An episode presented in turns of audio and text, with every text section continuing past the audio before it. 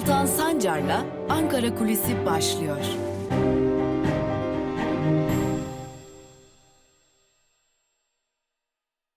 Merhabalar sevgili Özgürüz Radyo dinleyicileri ve Özgürüz Radyo'nun YouTube hesabının sevgili takipçileri. Ee, Ankara Kulisi'ne başlayacağız tabii ki. Bugün elimizde aşı konusu var. Biraz aşı konusuna bakacağız. Hepimizin merak ettiği o konuya eğileceğiz. Aşı var mı, yok mu, gelecek mi, gelmeyecek mi? Elde olan 3 milyon dozun üzerine gelecek 47 milyon doz bekleniyor. Bu 25 milyon kişinin 28'er gün aralıklarla aşılanması demek ama geriye kalan 47 milyonluk aşı gelir mi gelmez mi? Koronavak aşısı etkili mi değil mi? Güvenli mi değil mi? Tartışmalarına bakacağız ama küçük bir hatırlatma yapalım öncelikle. Özgürüz Radyo'nun YouTube hesabı artık 50 bine dayandı. 50 bin takipçimiz var e, neredeyse ama bunun üzerine de çıkmak istiyoruz. Daha fazla sizlere sesimizi ulaştırmak, sizlerle bir araya gelmek istiyoruz. Bu nedenle sizlerden de ricamız Özgürüz Radyo'nun YouTube hesabını daha fazla takipçiye iletebilirsiniz. Dilerseniz abone olabilirsiniz. Bu küçük bilgiyi de paylaşalım sizlerle ve başlayalım. Malum Türkiye e, koronavirüs aşısını bekliyor. E, bütün dünyada olduğu gibi tabii ki. E, tabii biz Çin'den bekliyoruz esas olarak. Aşının büyük bir bölümünü Çin'den bekliyoruz. E, buna ek olarak tabii bir de e, BioNTech Pfizer aşısı var Almanya'da e, üretilen Almanya'da ortaya çıkan BioNTech Pfizer'ın aşısı var ama gelin görün ki başka bir husus daha var. E, tam da bu noktada ne kadar çok aşı gelecek, ne kadar gelmeyecek belli değil. Yani Pfizer BioNTech için binlerle ifade edilen rakamlar var şimdilik. Daha doğrusu yüz binlerle ifade edilen rakamlar var. Lakin nereye kadar çıkacak sayı ve ne zaman gelecek bu aşılar ya da kimlere nasıl hangi şartlarda yapılacak o muamma. Ama elimizde bir korona vak aşısı var. Korona vak aşısı da öyle çok çok aman aman aşılar değil. Sadece 3 milyon doz gelmiş durumda. Ve biliniyor ki korona vak aşıları daha doğrusu koronavirüs aşıları ikiye bölünüyor. Yani belirli dozlarla uygulanıyor. Yani bir aşı oluyorsanız Sağlık Bakanlığı'nın açıklamasına göre ikinci dozu da almak zorundasınız. E, hali hazırda böylesi bir durumda karşı karşıya olduğumuz şey şu. 3 milyon aşı var lakin 1,5 milyon doz var. Yani 1,5 milyon kişiye uygulanabilecek bu aşı. Ve nasıl uygulanacak? Şimdi önümüzdeki günlerde yarından itibaren özellikle bu aşının uygulanmasına başlanması, e, uygulanacak yerlere dağıtımının sona ermesi bekleniyor. E, inceleme de devam ediyor tabii bir yandan. 11 Aralık'ta başlayacaktı aşılama. E, tam bir aydır sarkmış durumda. E, önümüzdeki günlerde artık aşılamanın başlamasını bekliyoruz. Hepimizin aklındaki o soruya geçelim. E, Endonezya %60'larda, Brezilya %70'lerde, e, Türkiye ise %90'ın üzerinde etkililik oranı saptadı. Peki bu yanlış bir bilgi mi? Bunu değerlendirmek sadece yüzdeler üzerinden aslında pek de mümkün değil. Uzmanlar, Sağlık Bakanlığı yetkilileri e, sadece yüzdeler üzerinden yapılacak değerlendirmenin doğru olmayacağını belirtiyorlar ve bu noktada herkes ortak bir uyarıda bulunuyor. Aşı karşıtlarına prim verilmemesi. Yani e, aşı olalım mı olmayalım mı tartışmasının kesinlikle olmaması gerekiyor. Elde şu an itibariyle bir koronavak aşısı var. Evet Sağlık Bakanlığı aşının tedariği konusunda, aşının yeterince yurttaşa ulaşması konusunda, aşının testlerinin şeffaflıkla yürütülmesi konusunda başarılı bir sınav vermedi ve vermemeye de devam ediyor. Sadece iktidar medyasında gördüğümüz bir propaganda var. Aşı odaları hazır, aşıların götürüleceği kamyonlar hazır, motorları çalışır halde bekliyorlar şeklinde. Lakin aşının ne henüz testleri bitmiş durumda ne de aşı kimlere yapılacak, nasıl yapılacak soruların cevapları bulunmuş durumda. Şimdi elimizde bir cevap var. Önce sağlık çalışanlarına uygulanacak. Ama sağlık çalışanları bittikten sonra nasıl bir takvim olacak henüz büyük bir muamma. Sağlık Bakanlığı bir uygulama hazırladı ve bu uygulama Sağlık Bakanlığı'nın internet sitesinden Android ve iPhone e, telefonlar için daha doğrusu iOS telefonlar için paylaşıldı. Gidip o uygulamayı indirmeye kalktığınızda telefonunuza virüs bulaşabilir uyarısı veriliyor. Yani bir aşı var. Türkiye, Türkiye'nin de dünyanın da ulaştığı bir pandemi var ve bu pandemiyle ilgili bir aşılama takvimi oluşturulacak ve o aşılama takvimine bakılacak uygulama şu an itibariyle telefonlara indirilemiyor ne yazık ki. Ama bir noktaya atlamayalım. Ee, korona vaka aşısı güvenli mi? Evet aşı güvenli. Bütün uzmanlar sadece Sağlık Bakanlığı yetkilileri değil bütün uzmanlar aşı güvenli ama etkililik oranı tartışılabilir ve Dünya Sağlık Örgütü'nün şu an itibariyle belirlediği standartların e, ortasında ya da standartları yakalamış bir aşı olarak tabir ediyorlar koronavak aşısını. Ama bizim esas problemimiz iki şey. Bir, yeterince şeffaf e, yürütülmeyen süreç. İki, koronavak aşısının nasıl, hangi takvimde uygulanacağı ve diğer e, aşıların ne zaman geleceği. Çünkü koronavakı üreten Sinovac adlı şirket yani Çinli şirket 10 milyon part 10 milyon aşı sözü vermişti Türkiye'ye. ilk partide gönderilecek lakin sadece 3 milyon doz geldi. İkinci parti ne zaman gelecek? Sayısı ne kadar olacak? Bu belli değil ve şimdi Türkiye'deki esas soru şu. 3 milyon aşı nasıl olsa 28 gün içerisinde yeni parti gelecek de bunları test edeceğiz ve ona göre uygulayacağız diyerek 3 milyon kişiye mi uygulanacak yoksa sadece 1,5 milyon kişiye uygulanıp ikinci doz uygulanması için 28 gün bir yerde bekletilecek mi? Şu an itibariyle Sağlık Bakanlığı bu sorunun cevabını vermiş değil. Yalnızca önümüzde kamyonlar ve aşı odaları var. Lakin sistem nasıl işleyecek? İkinci parti aşılar yetişecek mi? Sorularının cevapları yok. Toparlayacak olursak, koronavak aşısı güvensiz bir aşı değil. Yani Dünya Sağlık Örgütü'nün belirlediği standartlarda bir aşı. Etkililik düzeyi katılım yapan yani deneme süreçlerini, deney süreçlerine katılım yapanların oranı üzerinden ölçülüyor. Türkiye'de katılım yapanların sayısıyla e, Endonezya'da, Brezilya'da yapanların sayısı bir değil.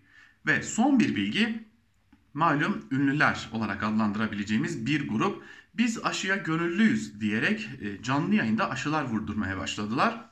Sağlık Bakanlığı ilk başlarda buna göz yummuştu. E, toplumu sağ aşı karşıtından kurtarıp aşıya teşvik edebilir umuduyla göz yummuştu. Lakin gelinen düzeyde aşı karşıtlığının başka bir boyuta geldiği görüldü ünlülerin aşılanmasıyla. Onların ne özelliği vardı? Aşı oluyorlar tepkisi kamuoyundan yükselince Sağlık Bakanlığı özellikle iktidara yakın medyayı uyardı. Canlı yayında ünlü isimlerin aşı olmasını istemiyoruz dedi. Kamera arkasında olacaklar mı olmayacaklar mı bilmiyoruz ama en azından Sağlık Bakanlığı'nın böylesi bir uyarı gönderdiğini biliyoruz diyelim ve bugünlük Ankara kulisini noktalayalım. Yarın yine tekrar Özgürüz Radyo'da ve Özgürüz Radyo'nun YouTube hesabında görüşebilmek umuduyla hoşçakalın.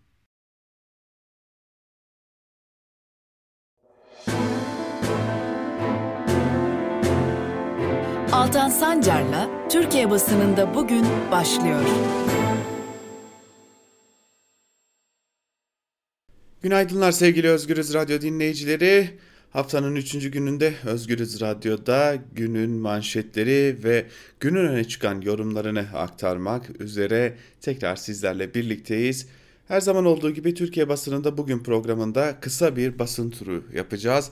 Önceliğimiz gazete manşetleri, gazetelerin birinci sayfalarında yer alan haberler, ardından da günün öne çıkan yorumlarına kısaca bir göz atacağız. Öncelikle Cumhuriyet Gazetesi ile başlayalım. Gazetenin manşetinde açlığı konuşalım sözleri yer alıyor ve gazetenin manşetinin ayrıntılarında şunlar kaydediliyor. CHP lideri Kılıçdaroğlu Erdoğan'a yönelik eleştirilerini sıraladı. İktidar Türkiye gerçekliğinden koptu. Yapay gündem yaratacağına çöpten yiyecek toplayanlara kafa yor. Açlığı yaratan sensin. O nedenle sözde Cumhurbaşkanı diyorum. Yeminine sadık kalmadın. Egemen güçlerin karşısında diş çöktün. Türkiye'nin şanını ve şerefini yok ettin. İstanbul'da esnaf ziyareti yapan İyi Parti lideri Akşener Erdoğan'ın sözde Cumhurbaşkanı gündemini kabul etmediklerini belirterek Erdoğan herkesin Cumhurbaşkanı olamadı. Bir saniye Cumhurbaşkanı ol. Bu gündem esnafın derdine çare üretmiyor. Israrla bu tavrı, bu dili reddedeceğiz ki sizleri konuşabilelim dedi. Mağazalar bir bir kapanacak başlıklı bir diğer haber ise şöyle. Tescilli Markalar Derneği Yönetim Kurulu Başkanı İzzet Sitamati ciroların %70'inin altına düşmesi üzerine e, gemiyi yüzdüremeyeceklerini belirterek satışların ancak günü kurtardığını söyledi. Stamate çok sayıda AVM'nin banka, bankalara geçeceği konuşuluyor dedi. Döviz riskine dikkat çeken Stamate, şirketlerin IMC usulü birbirinin elinden tutarak bugünlere geldiğinin altını çizdi. Pek çok üründe zararına satış yapıldığını anlatan Stamate'ye göre denge tutturulamazsa ülke pek çok markayı kaybedecek. TSK'da neler oluyor? Başlıklı bir diğer habere bakalım. Yaşta Kara Kuvvetleri Komutanı İstihbarat Başkanlığı'na getirilen ancak hakkındaki FETÖ iddianamesi nedeniyle göreve başlatılmayan Tuğgeneral Atasoy'un emeklilik dilekçesi verip itirafçı olduğu ileri sürüldü. FETÖ iddiasıyla bir tüm general yolsuzluk suçlamasıyla da bir Tuğgeneral TSK'dan uzaklaştırıldı denmiş haberin ayrıntılarında. Ve geçelim bir diğer gazeteye, Evrensel Gazetesi'ne. Üzmeyin cezası manşetiyle çıkmış Evrensel Gazetesi ve şunlar kaydediliyor. Basın İlan Kurumu gazetemize 3 günlük ilan kesme cezası verdi. Sebebi de ifade vermeye giden gazetecilerin haberini yaparken İletişim Başkanı Fahrettin Altun'un adının geçmesi. Cumhuriyet Gazetesi çalışanların yaptıkları haberler nedeniyle ifadeye, ifadeye çağrılmaları çağrılmasını haber yapan gazetemize haberde Fahrettin Altun'un adı geçtiği için 3 günlük ilan kesme cezası verildi. Oysa Altun haberin unsuruydu. Çünkü haber İstanbul Büyükşehir Belediyesi'nin yıkım haberiydi ve yıkım Altun'un kiraladığı arazide yapılmıştı. Eylül 2019'dan beri basın ilan kurumundan ilan alamayan gazetemize ilan kesme cezası ise kesintisiz sürüyor. Sonuncusuyla birlikte ilan kesme cezası toplamda 68 günü buldu. Gazetemiz avukatı Devrim Avcı, Altun kendi bulunduğu kurumları kendisini eleştiren haberlere dair kullanmakta bir sorun görmüyor dedi. Yani e, basın ilan kurumuna göre haber yapıyorsanız ve o haberin içinde 5 ne 1K olsun istiyorsanız ama o 5 ne 1K size Fahrettin Altun'u dayatıyorsa 5 ne 1K'yı uygulamayacaksınız yoksa ceza alırsınız. Devam edelim haberlerimize yine Evrensel Gazetesi'yle korumayanları korudular başlıklı bir haber. Emniyet ve savcılığa yaptığı 23 suç duyurusuna rağmen katledilen Ayşe Tuğba Arslan'ı korumayan devlet hakimini, polisini, uzmanını korumaya aldı. 4 koruma kararına rağmen Arslan'ın katledilişini önleyemeyen emniyet birimleri hakkındaki soruşturmada ihmal yok sonucu çıktı. Hakim ve Savcılar Kurulu Fail Yalçın Özalpay hakkında ev hapsi dahi uygulamayan hakim hakkında kovuşturmaya yer yok kararı verdi. Dosyayı kapattı. Oysa Adalet Bakanı adalet kapısına gelenin feryadına sessiz kalamaz diyerek gereğinin yapılacağını iddia etmişti. Tabii ki Türkiye'de adaletin sağlanacağı konusu daima iddia düzeyinde kalıyor zaten. Evrensel Gazetesi'nin ardından Bir Gün Gazetesi'nin manşetine bakalım. Özel kadrolaşma manşetiyle çıkmış Bir Gün ve ayrıntılar şöyle. Belediyelerdeki özel kalem müdürlükleri kamu kurumlarına girişin sıçrama noktası oldu. Özellikle AKP'nin e, elinde olan belediyeler bu yolu tercih ediyor. 657 sayılı kanunda istisnai memur sayılan özel kalem müdürlüğü kadrosundan işe başlatılıp daha sonra memurluğa geçiş yapanların sayısı bir hayli fazla. AKP'li belediyelerin yandaşlarını kamuya transfer merkezine dönüşen bu müdürlükler e, Sayıştay denetim raporlarında çarpıcı bir biçimde yer alıyor. Torpilli atamalarda bu kadarı da olmaz dedirten örnekler söz konusu. Sadece bir gün özel kalem müdürlüğü yapıp daha sonra memurluğa geçen dahi var. Pendik'te 5 yılda 28, Ordu'da Ordu Büyükşehir'de 5 yılda 9 kişi özel kalem müdürü yapıldı. Malatya Büyükşehir'de kadroya atanan bir kişi 10 gün sonra bakanlığa geçti. Esenler Belediyesi'nde Tevfik Göksu döneminde toplam 19 kişi özel kalem müdürü yapıldı. Bunlardan bazıları sadece 19 ve 26 gün görev yaptı. Tuzla Belediyesi'nde de Şadi Yazıcı'nın görev süresi içinde tam 16 farklı kişi özel kalem müdürlüğü kadrosuna getirildi deniliyor haberde. Şov bitsin, aşı başlasın. Bakanlık sadece 3 milyon doz Covid-19 aşısı getirebildi. Analiz süreci devam ettiği için o aşılar da depolarda bekletiliyor. Türk Tabipleri Birliği Merkez Konseyisi Profesör Doktor Aktkurt risk grubunda 1 milyon 200 bin sağlıkçının bulunduğunu hatırlatarak bir an önce aşılama çağrısında bulundu. Aşılar sağlıkçılara ulaşmazken TV yıldızlarına yapılması tepki çekti. CHP'li vekil Doktor Murat Emir aşı sürecini eleştirerek ünlülere aşı yapılması faz 3 çalışmasının bir parçası mı yoksa erken başlamış bir aşılamanın parçası mı kaygılarımız var dedi diye de ayrıntılar aktarılmış. Devam edelim haberlerimize. Madencilere geçit yok. Yaşam alanlarını savunan yurttaşların ülkenin dört bir alanında mücadelesi sürüyor.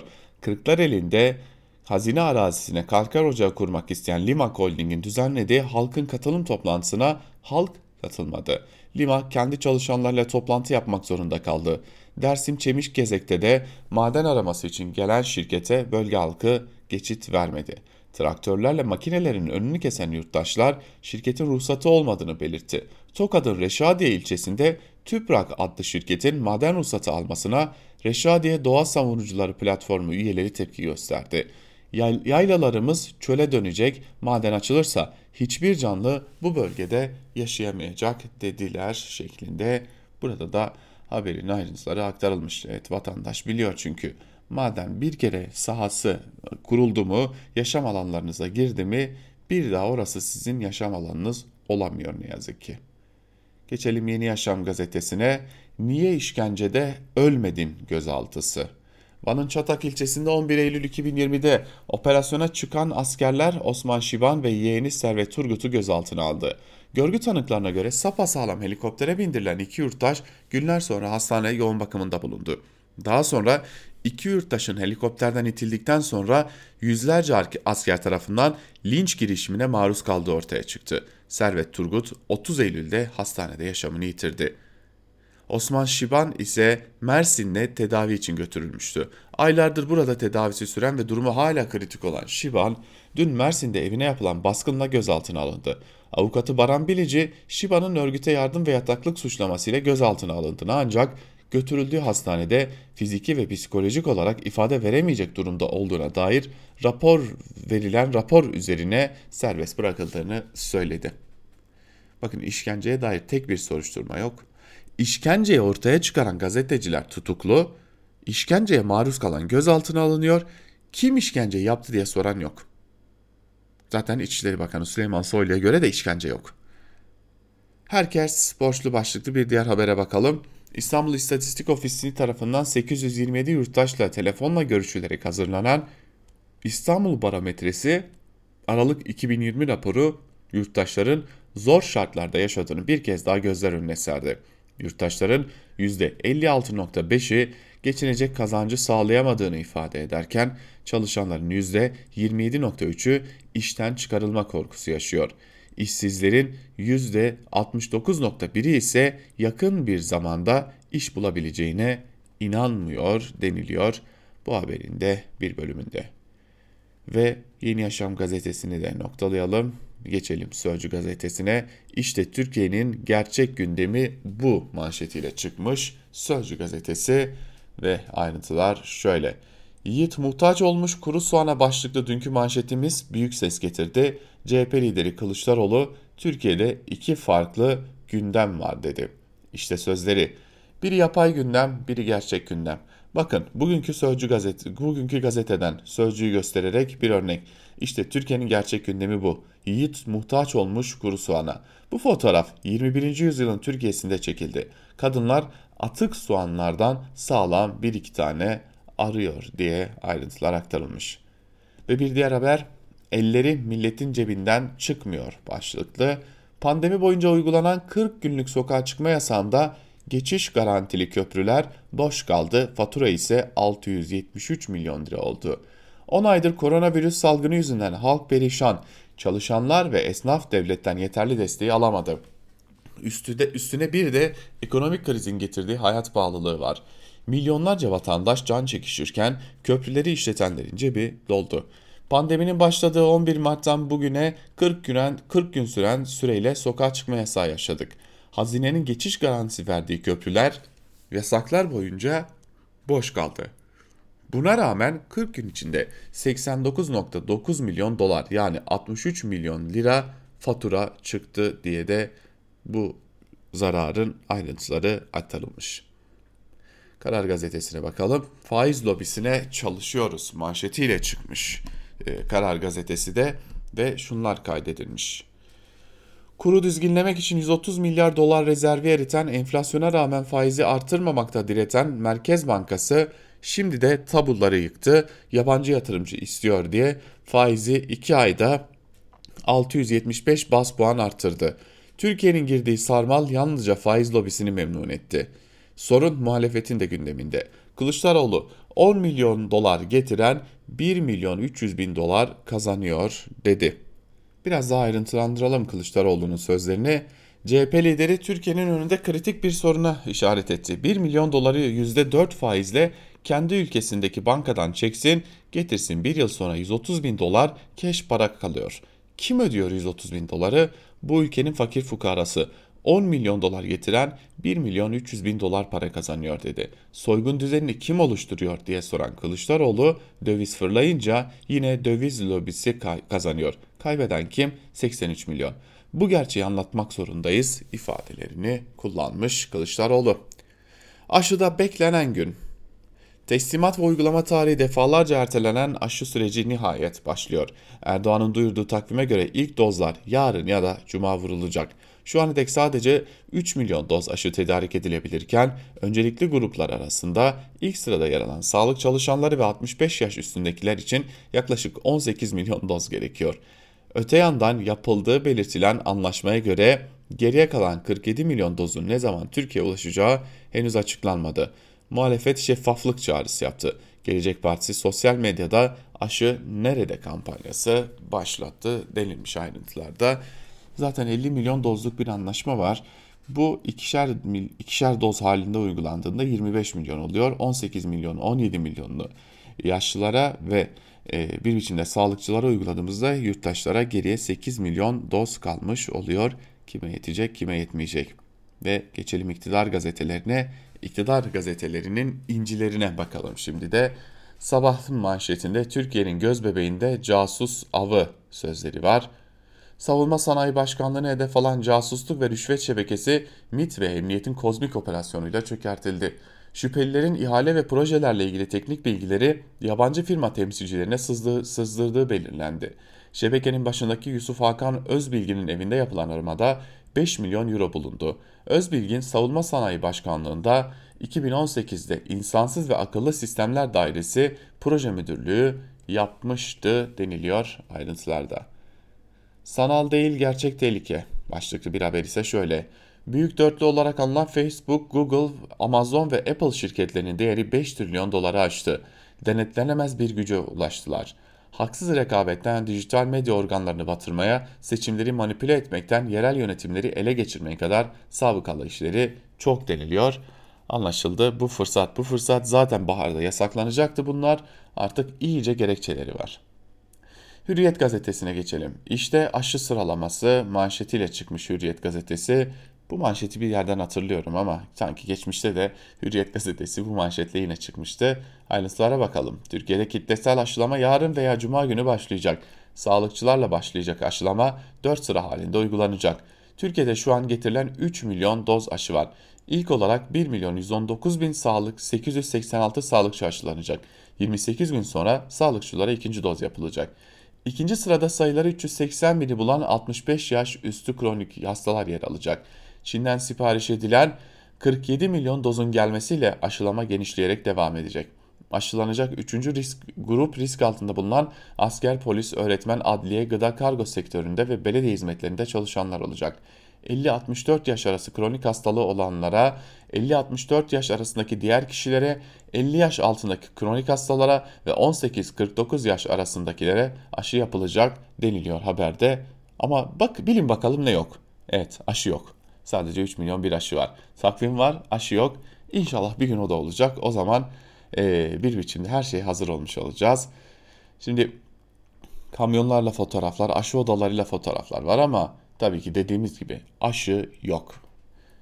AB hedefinden hiç vazgeçmedik başlıklı bir habere bakalım. AB elçilerine seslenen Erdoğan geleceğimizi Avrupa ile birlikte tasavvur ediyoruz dedi. Onca çifte standarta ve haksızlığa rağmen nihai hedefimiz olan tam üyelikten hiçbir zaman vazgeçmedik. İlişkilerimizi yeniden rayına oturtmak için hazırız. Türkiye-AB ilişkilerinde yeni sayfanın açılmasına destek vermenizi bekliyoruz dedi. Tabi o arada bir de e, bir biçimde siz niye şu mültecilerin parasını vermiyorsunuz diyerek de yüklendi onlara. Ve geçelim Milliyet'e. Milliyet'in manşetinde ise Washington'da korku filmi sözleri yer alıyor. Ayrıntılar şöyle. 20 Ocak'ta ABD Başkanlığı'nın Biden'a teslim törenine silahlı gösteri beklentisi var. Washington DC'de acil durum ilan edildi. ABD Başkanı Donald Trump'ın görevinin son günlerinde başkent Washington DC tarihin en gergin günlerini yaşıyor. Başkanlığın Biden'a teslim töreninde Trump destekçilerinin silahlı eylem yapabilecekleri yönündeki istihbaratın ardından e, kentte üst düzey güvenlik önlemleri alındı. FBI'nin uyarıları üzerine Washington DC'de 24 Ocak kadar geçerli olacak acil durum ilan edildi. Ulusal muhafızlardan 15 bin asker daha bölgeye gönderilecek. Washington'daki bazı turistik yerlerde ziyarete kapatılacak. Kongre baskınının ardından ilk kez kameraların karşısına çıkan Trump, ben şiddet istemedim, gayet uygun bir konuşma yaptım diyerek kendini savundu. Trump azil süresi, süreci için ise büyük öfkeye yol açıyor ifadelerini kullanmış, arada tehdit etmeyi de sürdürmüş tabi. Devam edelim bir diğer haberimizde yaşamak için öldürdü. Antalya'da işkenceci eşini öldürdüğü gerekçesiyle tutuklanan Melek İpek'in kız kardeşi Nimet Çelik, böyle bir olayın yaşanması hepimizi çok üzdü. Keşke hiç yaşanmamış olsaydı. Ancak ablam öldürmek zorunda kalmasaydı kendisi ve yeğenlerim ölecekti ve biz bugün 3 kişinin cenazesini kaldıracaktık diyor ve öz savunma hakkını kullanıp kendisine işkence eden erkeği öldüren Melek İpek'in durumunu bir kez daha ortaya sermiş oluyor. Ve Yeni Şafak'a bakalım. Yeni Şafak'ın manşetine göre CHP lideri Kılıçdaroğlu zıvanadan çıkmış. Ayrıntılara bakalım. Cumhurbaşkanı Erdoğan karşıtlığında kurduğu ittifak dağılmaya başlayan CHP Genel Başkanı Kemal Kılıçdaroğlu muvazenesini kaybetti. Seçim ve millet iradesini hiçe sayan sözde Cumhurbaşkanı sözleri sert tepkilere yol açan Kılıçdaroğlu dün de seçim kişiyi Cumhurbaşkanı yapmaz diyerek sorumsuz ifadelerini sürdürdü. Bu arada Yeni Şafak'ın gördüğünü sanırım biz görememişiz ama e, Millet İttifakı'nın dağıldığını söylüyor. Tam olarak nerede dağılmış durumda Millet İttifakı? Eğer e, Yeni Şafak bunun da ayrıntılarını verirse biz de öğrenmek isteriz. Çünkü ben bir muhabir olarak, bir gazeteci olarak böyle bir habere denk gelmedim.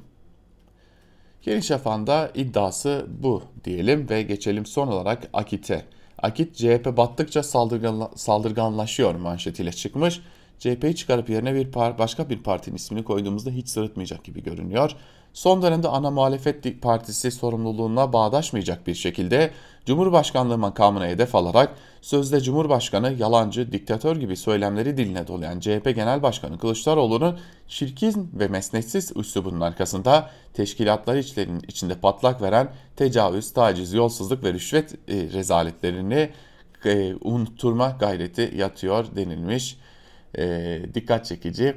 E, dediğimiz gibi CHP ismini çıkarıp başka bir partinin adını koyduğumuzda cuk diye oturuyor gibi de görünüyor diyelim ve artık gazete manşetlerini noktalayalım. Sözcü gazetesinden Murat Muratoğlu ile başlayalım. İşsiz değil, terörist bunlar. Başlıklı yazısının bir bölümünde Muratoğlu şunları kaydediyor. Bazıları büyük resmi göremiyorlar. İşsiz kalarak iktidarı yıpratmaya çalışıyorlar. Bariz işsizlik lobisinin işi. İşsizler olmasa işsizlik diye bir şey kalmayacak oysa. Akılları sıra aç kalıp ekonomiye de darbe vuracaklar. Devletin itibarını sarsacaklar. İşsiz değil, terörist lobisi bunlar.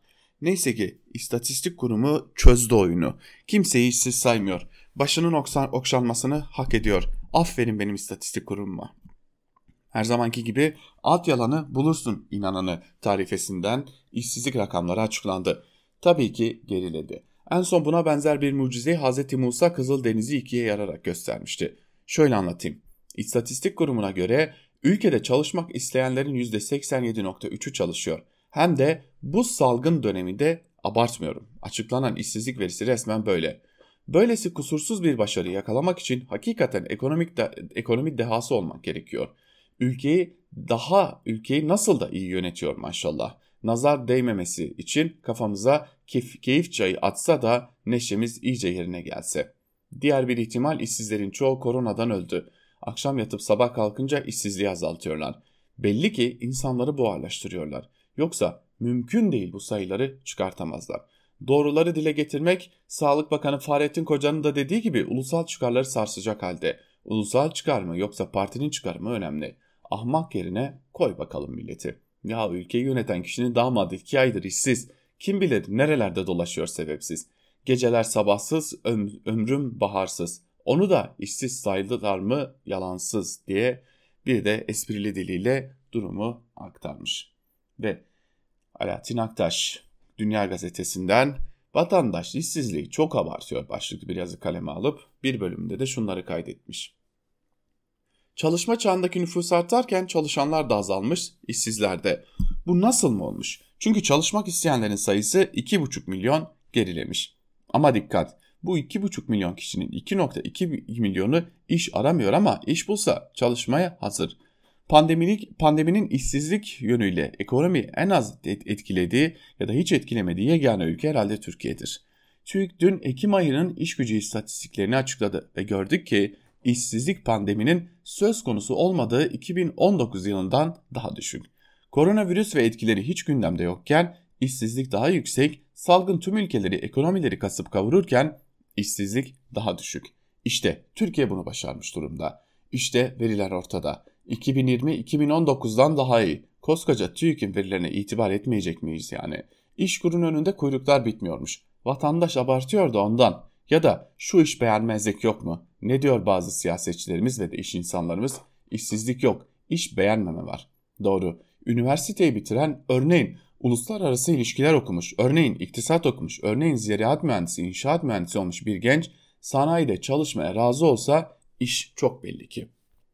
Ya da son zamanlarda çok rağbet gören motosikletli kurye olarak çalışmak istese yine iş var. Gençler iş beğenmiyor diyenler pek de haksız sayılmaz yani diye de yazısını sürdürmüş Alaaddin Aktaş. Ve geçelim bir diğer yazıya T24'ten Mehmet Teskan'ın yazısına iktidar aşıda da çuvalladı başlıklı yazısının bir bölümünde Teskan şunları kaydediyor. Haber kanallarında aynı görüntüler, aynı cümleler. Dizi dizi tırlar, kamyonlar, kamyonetler dizilmiş. Hepsinin arka kapakları açık, hepsinin motorları çalışır vaziyette. Muhabirler anlatıyor. Çin'den gelen aşılar bu araçlara yüklenerek 81 ile dağıtılacak. Cuma günü dağıtımın başlaması bekleniyor. Anlaşılan Sağlık Bakanı rica etmiş. Araçları dizmişler, halka umut pompalıyorlar. Aşılar bu kamyonete yüklenecek, sizin mahalleye gelecek, kurtulacaksınız. Elimizde ne kadar aşı var? 3 milyon doz. Çin 10 milyon doz yollayacağını söylemişti. Üçte birinden az yolladı. İkinci parti ne zaman gelecek? Allah bilir. Bakanlık elindeki 3 milyon dozu 3 milyon kişiye yapacak. 1,5 milyon kişiye mi o da belli değil. 3 milyon kişiye yaparsa ya ikinci parti yetişmezse, gelmezse iki doz arasındaki bekleme süresini 14 günden 28 güne bu sebeple uzattılar ama ne olur ne olmaz. 14 günlük kontrol süresi var. Aşılar kontrol yapılmadan yapılırsa ya sakatsa ya kalitesizse ya kriterlere uygun değilse ya ihtiyaca yanıt verecek düzeyde değilse al başına belayı. Kontrol etmek şart. O halde ikinci parti 3 milyon doz aşının önümüzdeki hafta gelmesi lazım. Gelmezse 3 milyon insana yapılan aşılar boşa gider. O zaman 1,5 milyon kişiye yapsınlar, işi garantiye alsınlar. Yeni gelen partiyi de ikiye bölerler, 1,5 milyon kişi daha aşılanır. Bu böyle devam eder. Eder de bu kadar yavaş aşılama ne işe yarar? Aşı olana kadar millet kırılır. Sonuç şu. Elindeki eldeki aşı riske atmadan uygularlarsa Mart ayına kadar 1,5 milyon kişi aşılanacak.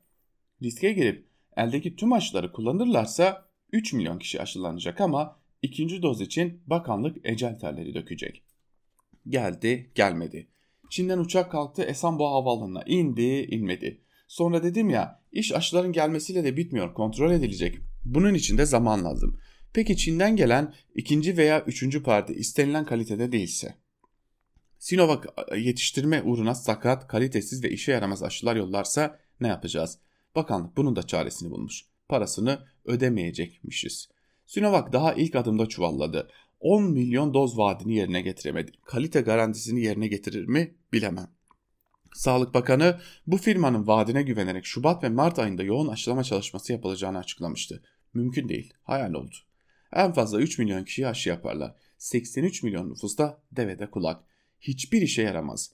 Bari eldeki tüm dozları sağlık çalışanlarına kullansalar. Hiç olmazsa bunca cefayı çeken sağlık çalışanlarının içi rahat olur, onları sağlama alırız diye devam ettiriyor yazısını ve iktidarın çuvalladığını dile getiriyor. Bizler de bu dile getirişle birlikte bugünlük Türkiye basınında bugün programımızı noktalıyoruz. Yarın tekrar Özgürüz Radyo'da görüşebilmek umuduyla hoşçakalın.